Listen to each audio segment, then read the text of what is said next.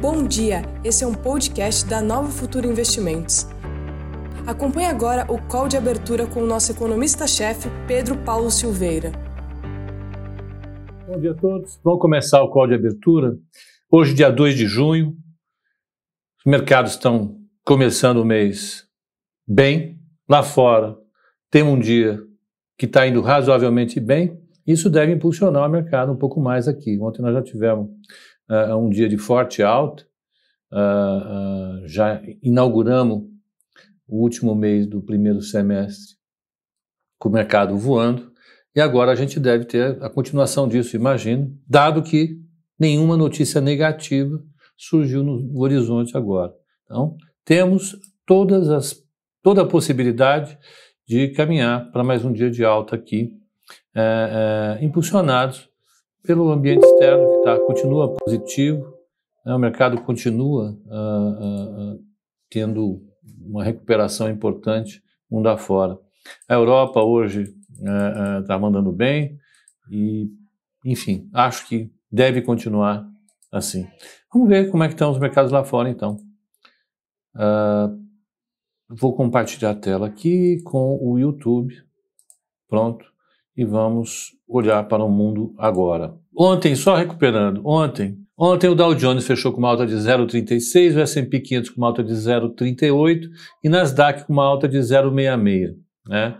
Uh, uh, hoje tem notícia uh, da Squibb, da Bristol Myers, Myers Squibb, está com avanços importantes na, na, nas suas pesquisas também na área de vacina e de, é, de antivirais. Então, está subindo forte, isso dissemina otimismo, reforça o otimismo.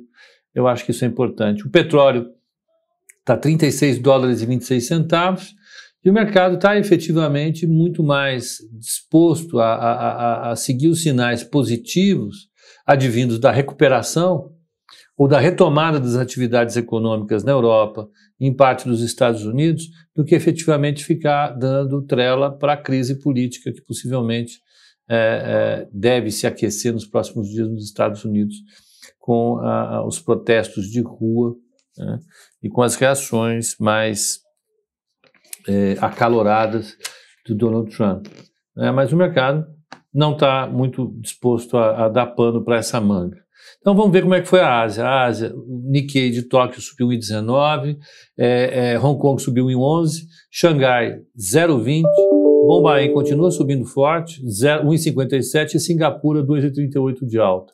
Na Europa, é, é Londres subiu 1,05, é, Frankfurt 3,78, otimismo, Paris 2,03, Milão 2,27 e o IBEX de Madrid de Madrid, 2,47. Vamos dar uma olhada na, na, agenda econômica de hoje.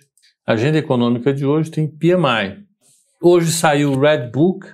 Hoje sai o Red Book, é, é, é, um, é um livro, é uma pesquisa de atividade econômica, expectativas feitas pelo Banco Central dos Estados Unidos, e sai o índice ISM, é, é, de condições econômicas, expectativas, é o PMI adaptado, também é importante. E sai à noite o PMI Caixin, é, o PMI feito pela empresa é, britânica Markit, é, em colaboração com o Instituto Caixin de Pequim, e eles vão fazer a pesquisa, vão divulgar a pesquisa de atividade industrial na China é, hoje à noite. Super importante, e a gente espera uma recuperação da economia chinesa. Vamos lá. Seguindo adiante, nas taxas de câmbio, o euro está 1,1169, está muito próximo do que estava ontem, ontem, e o iene está 107,85. Né? Vamos para as taxas de juros, que eu acho que é mais importante hoje em dia. É, a taxa de juros de 10 anos está 0,67, praticamente no mesmo nível de ontem, estava 0,66, um pontinho, não muda muita coisa.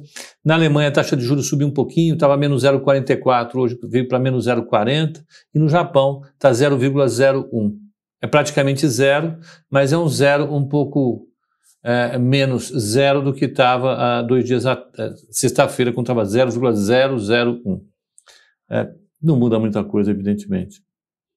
É, a, a, inclinação da curva de 10 meses e 10 anos, importante para a gente acompanhar, três meses Então, o título de três meses dos Estados Unidos, que reflete de maneira mais imediata a execução da política monetária do Banco Central dos Estados Unidos, vem em 0,13, está, está em 0,13, e o título de 10 anos está em 0,67. Um menos o outro dá 0,54 ou 54 basis points. É uma inclinação positiva que indica que o futuro da economia será melhor do que o estado atual da economia. Pode dizer assim, meio filosófico, meio é, é, esquisitinho, mas é, é, mais ou menos isso que significa. A atividade econômica deve andar mais do que está andando agora, porque o título de 10 anos sobe em relação ao momento atual, mas sobe pouquinho. O título de 30 anos está em 1,47, ontem estava 1,43. Nesse caso, é bom, né? significa que o, que o mercado está saindo de títulos do Tesouro Americano e está indo para ativos de maior risco.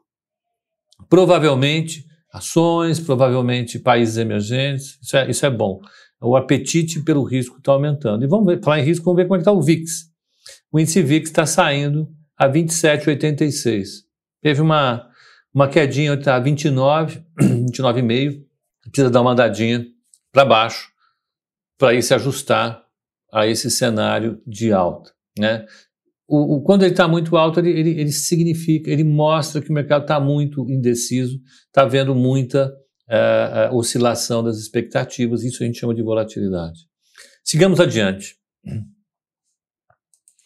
Os futuros dos Estados Unidos estão agora um 0,52 de alto o S&P, o, S&P está 0,46, o Dow Jones está 0,54 e o Nasdaq 0,42. Mais uma vez, o petróleo está em 36 dólares e 21 centavos.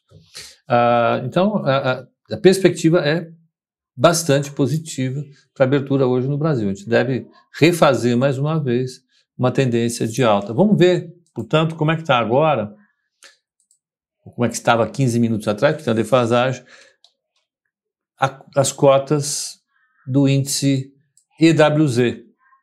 É um índice cujas é um índice não, é um, é um fundo cujas cotas são negociadas nas bolsas, na bolsa americana, nas bolsas americanas, é, é, é, é um fundo feito pelos recibos de ações americanas, ADRs, das principais empresas brasileiras. Né? Então, ele tem lá ações da Vale, Itaú, Bradesco, Petrobras, B3, Ambev, Magazine Luiza, VEG e Itaúsa.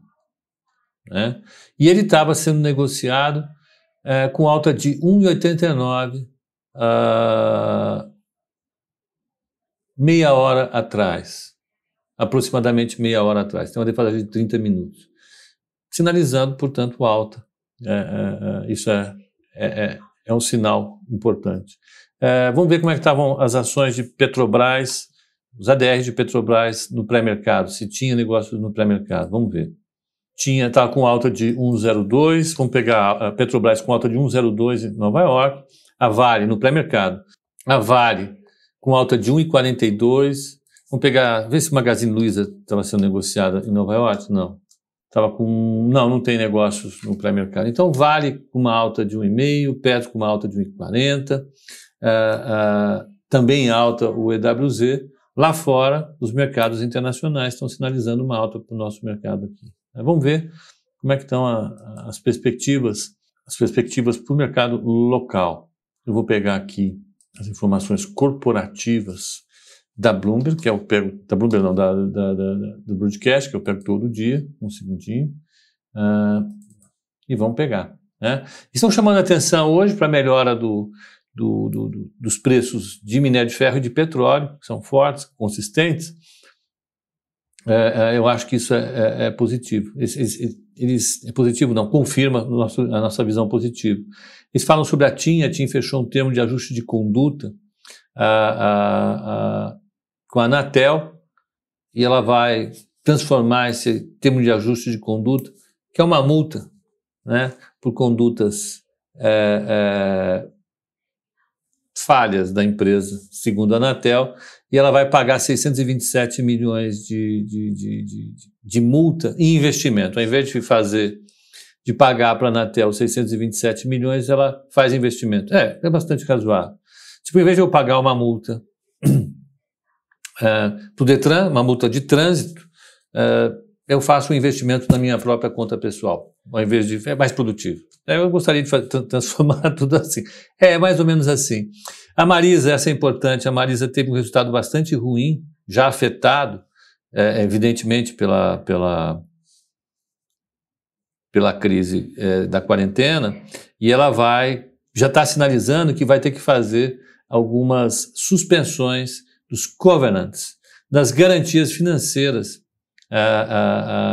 ou das condicionalidades financeiras é, é, de alguns empréstimos que ela tem. Quando uma empresa faz, emite uma dívida que é negociada no mercado, para que essa dívida ela, ela, ela tenha uma boa percepção em relação ao risco dela, uh, elas entram aí em, em, em, em um segmento é, é, da economia que é super legal, que tem a ver com a, com a simetria de informações. Então, é, para não haver nenhum problema de é, é, moral hazard ou de. É, não haver um problema de moral hazard, é isso. Para a empresa realmente dar um sinal de que ela vai garantir o pagamento, ela constitui no termo de emissão da dívida, da debenture, uma série de condicionalidades que vão sinalizar o desejo contínuo da empresa, o esforço contínuo da empresa em cumprir com o contrato. Então, ela sinaliza, é um problema de, sina, é, de sinalização é, para os credores da empresa de que ela vai cumprir as condições, é, vai cumprir o pagamento do negócio. E o que aconteceu? Ela teve uma queda forte da, do faturamento em função do fechamento das lojas. O resultado dela vai cair e ela não vai conseguir cumprir esses covenants que ela tinha uh, uh, em boa parte da dívida dela. Uh, em particular, a relação dívida-EBITDA, que é uma questão super importante, é uma continuidade super importante para todas as empresas, essa não vai ser cumprida mesmo porque o EBITDA caiu. Como a dívida é constante e o EBITDA cai, evidentemente ela vai ter problemas para cumprir isso, e isso vai gerar algum tipo de é, dor de barriga no mercado por conta desse não cumprimento. Por quê? Porque se, é, se ela não cumpre essa parcela, em tese, o que, o que esses covenants falam, se você não cumprir essa obrigação, eu posso resgatar a dívida que você tem comigo. Então, se eu sou detentor de uma debenture, e, e ela não cumpre, a empresa não cumpre uma, uma condicionalidade, uma, um covenant, eu posso resgatar antecipadamente essa debenture para fugir do risco de um default lá na frente, de um calote lá na frente. Uh, e o que a Marisa vai tentar fazer é explicar para os seus credores que tudo bem, que ela não vai uh, uh, ter problema lá na frente, apesar de não cumprir os defaults. É uma discussão, eu acho, bastante interessante, vai acontecer com muitas empresas. Nos últimos anos, com a queda da taxa de juros, as empresas emitiram muitas dívidas, e agora em que as empresas vão ter uma deterioração importante dos indicadores financeiros, muitas delas vão ter uh, dificuldade para explicar isso para os credores. Isso vai fazer com que o mercado de títulos privados tem algumas pressões. E já vem sofrendo pressão. A gente já vem conversando aqui, né, o mercado de títulos privados já vem é, sofrendo bastante, desde o ano passado, em particular com a queda da taxa de juros, com desequilíbrios, e agora mais pressões, porque a qualidade do crédito vai piorar. A qualidade do crédito piora. É, é, até mesmo, né, é, é, é isso explica por que, que o Banco Central já se antecipou e colocou na PEC da guerra a, a, a, a permissão para que o Banco Central, o governo se antecipou e colocou na PEC da guerra a permissão para o Banco Central comprar títulos é, privados. Então, o que vai acontecer é, se muita gente se sentir insatisfeita com essa não garantia, o não cumprimento das garantias da Marisa, possivelmente saindo vão sair vendendo o título da Marisa. Quando sai, o preço do título da Marisa cai e o juro do título sobe. Isso vai sinalizar que o mercado de, de títulos privados está em deterioração. E para evitar isso, o Banco Central vai entrar no mercado e vai comprar debêntures. Então, muito provavelmente, o Banco Central poderá comprar debêntures das lojas Marisa, se por acaso o preço desse título cair muito, sinalizando uma alta da taxa de juros. Né? Então, é, pra, é até mesmo para isso que serve Banco Central hoje em dia. Né? Essa é uma prática iniciada lá fora. O banco, o, o, banco da, o Bundesbank, o Banco Central da Alemanha, já tinha essa prática de algum tempo. Ela foi incorporada a, ao cardápio de atuações ao Banco Central Europeu, do Banco do Canadá, no Banco Central dos Estados Unidos, o Fed, e agora o Banco Central do Brasil é, é, é, poderá fazer isso a partir da PEC é, é, de orçamento de guerra. Sigamos adiante. Né? Então, a Triunfo, eu acho que isso é importante também, a concessionária rodoviária, ela, ela sinalizou com uma queda de 13,9% no tráfego nas rodovias em que administra, na semana de 13 a 19 de março. Natural, eu acho que isso vai acontecer é, é, é, é intensamente, né? março, abril, maio e junho.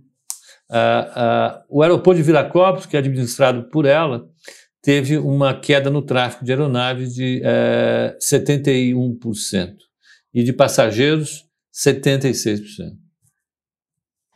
Esse é o tamanho da, da conta da quarentena. É, é uma conta pesadíssima. Né? É, é, evidentemente, isso, isso se reflete no resultado de todas essas empresas, se reflete na qualidade do crédito dessas empresas, não tem jeito.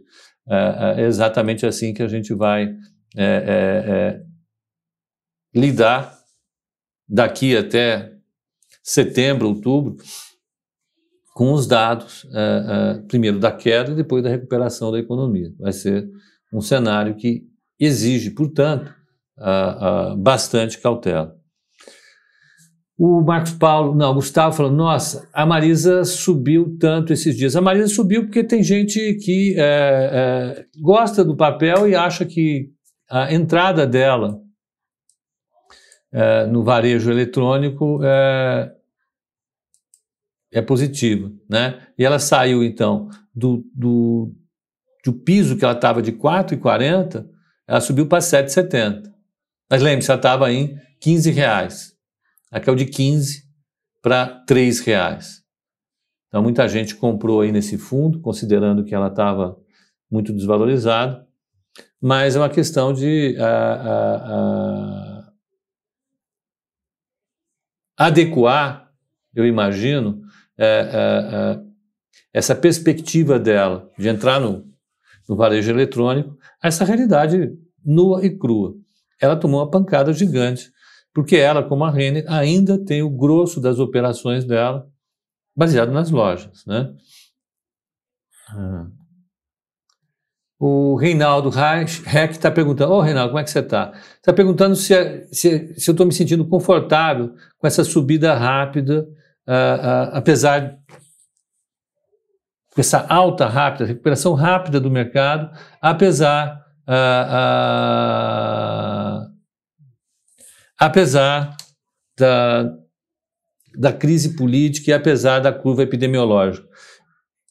É, gente, veja, Reinaldo, a gente, a gente, tem discutido bastante isso aqui no código de abertura, no código de fechamento, temos é, expresso isso nas formas como temos feito as nossas recomendações, de fato, existe uma divergência muito, muito gritante entre a realidade hoje e as expectativas em relação à, reali à realidade amanhã.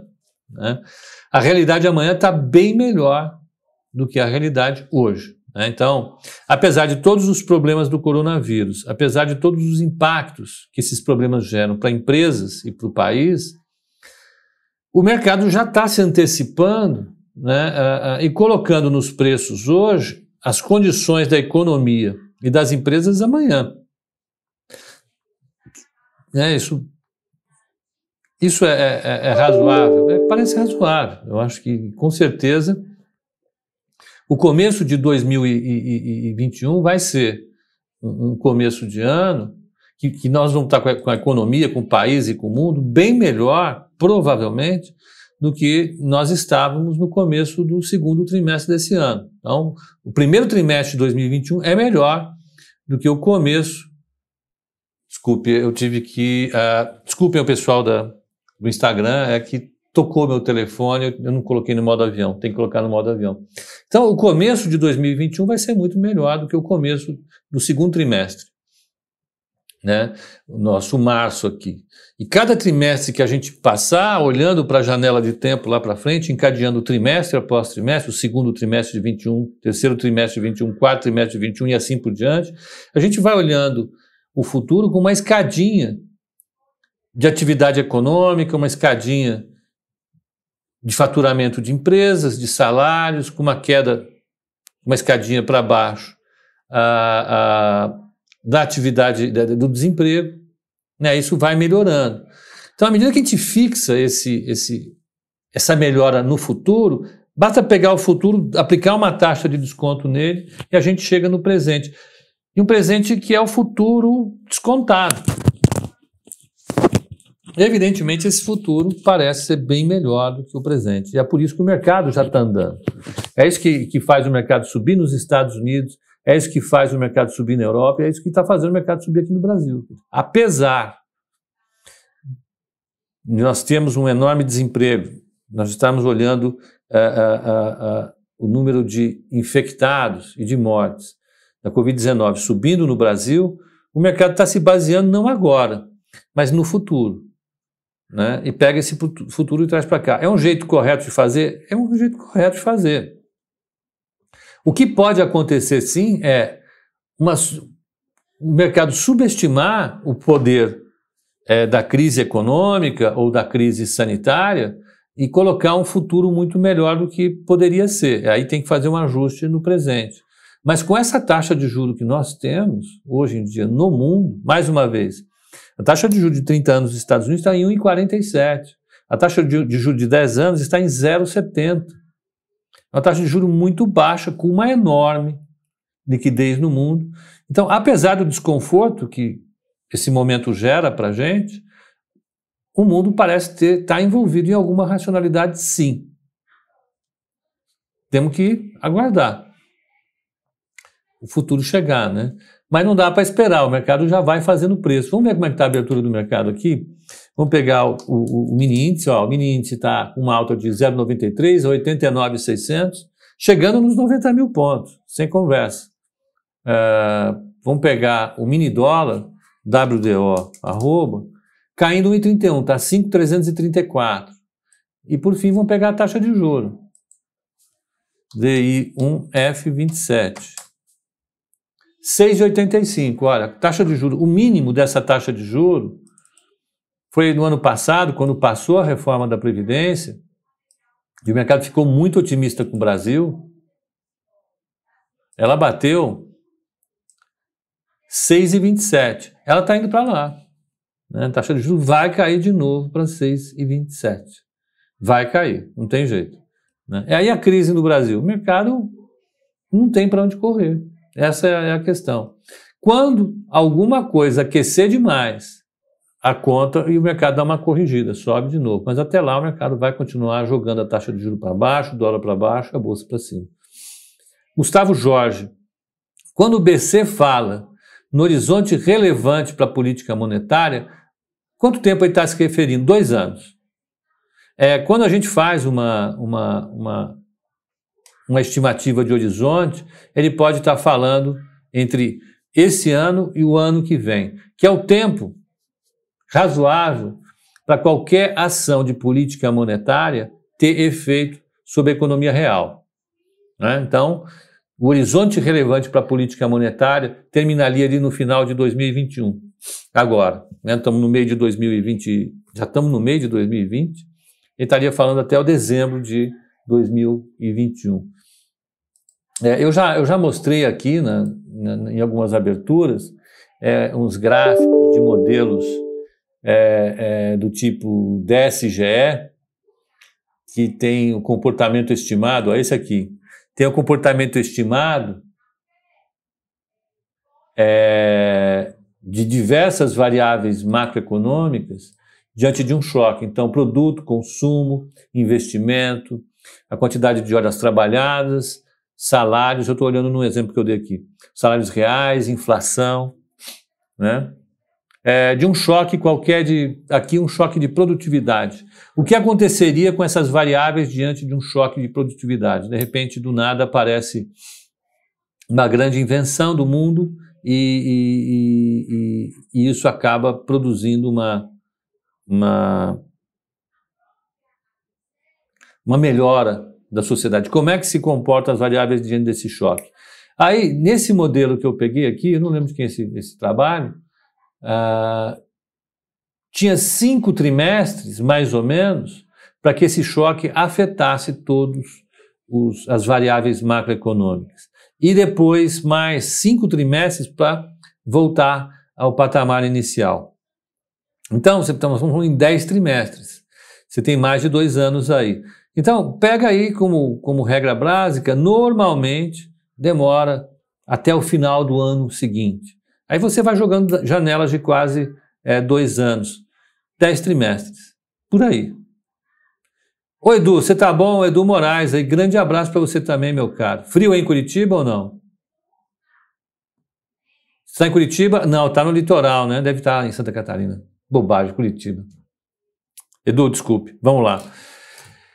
Então, um grande abraço para você, Edu. Vamos lá, deixa eu seguir adiante aqui. Pessoal do Instagram, um excelente dia para vocês, um excelente pregão. Então, o resumo da ópera hoje: o mercado deve ser positivo, mais uma vez, já abriu com índice em alta, o dólar em queda e a taxa de juro em queda. Né? É um excelente pregão para vocês e até o código de fechamento hoje às 18 horas. Até lá.